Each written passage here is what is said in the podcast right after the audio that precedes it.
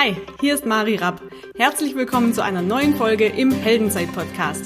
Dein Podcast für mehr Mut, mehr Selbstvertrauen und mehr Erfolg im Leben. Entdecke jetzt den Helden in dir.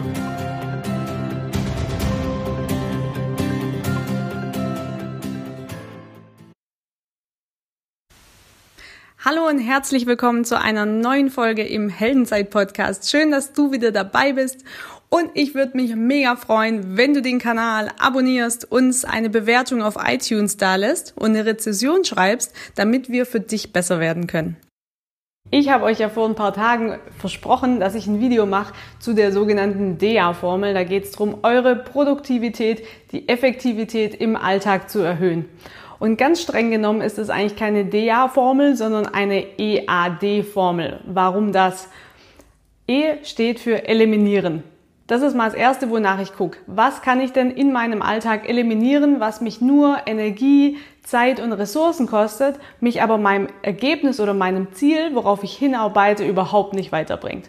Also Step 1, eliminiere alles, wo du sagst, das bringt dich eigentlich überhaupt nicht weiter, kostet nur Zeit und Energie. Beispiel, wenn ich ganz, ganz viel auf Instagram rumscrolle, ohne, weil da geht verdammt viel Zeit drauf, ohne dass ich irgendeine Aktion mache. Beispielsweise bei anderen Leuten kommentieren, Beziehungsaufbau, selber ein Posting mache, dann kann ich das natürlich machen, aber wenn ich nur hoch und runter scroll, das bringt ja nichts, ja. Also sowas kann man zum Beispiel eliminieren.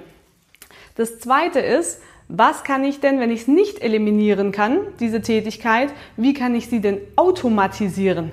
Sprich zum Beispiel, du hast einen Kundenstamm. Und immer wenn du einen neuen Kunden bekommst, kannst du zum Beispiel eine E-Mail schicken mit den häufigst äh, gestellten Fragen, diesen, wie heißt das, FAQs.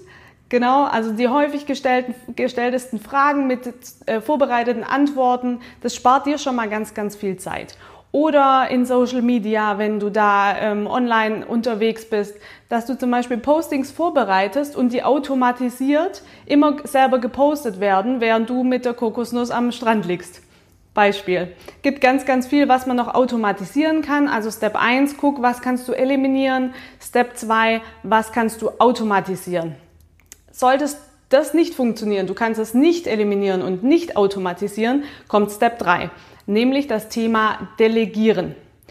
Jetzt heißt es ja im Team manchmal so toll, Team bedeutet toll, ein anderer macht's.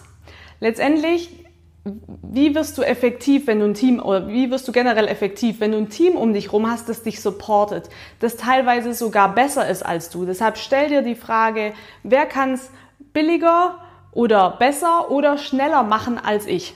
Weil deine Zeit ist wertvoll und die von anderen natürlich auch. Zeit ist Geld. Deshalb überleg dir genau, wer kann dich wo supporten. Als Beispiel, ich habe jemand, der mir einfach beim Haushalt hilft und äh, hier mal durchputzt.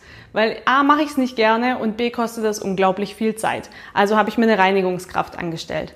Zweite ist, ich habe äh, geguckt, jemand äh, oder mir jemand gesucht für die Buchhaltung. Auch ein wichtiger Punkt. Momentan suche ich noch jemand, der für mich ähm, wie ein Grafikdesigner, der für mich Grafiken bearbeitet, weil es für mich unglaublich viel Zeit kostet, weil ich es a nicht gut kann und äh, b ja da einfach vielleicht auch talentfrei bin. Das kommt vielleicht noch dazu.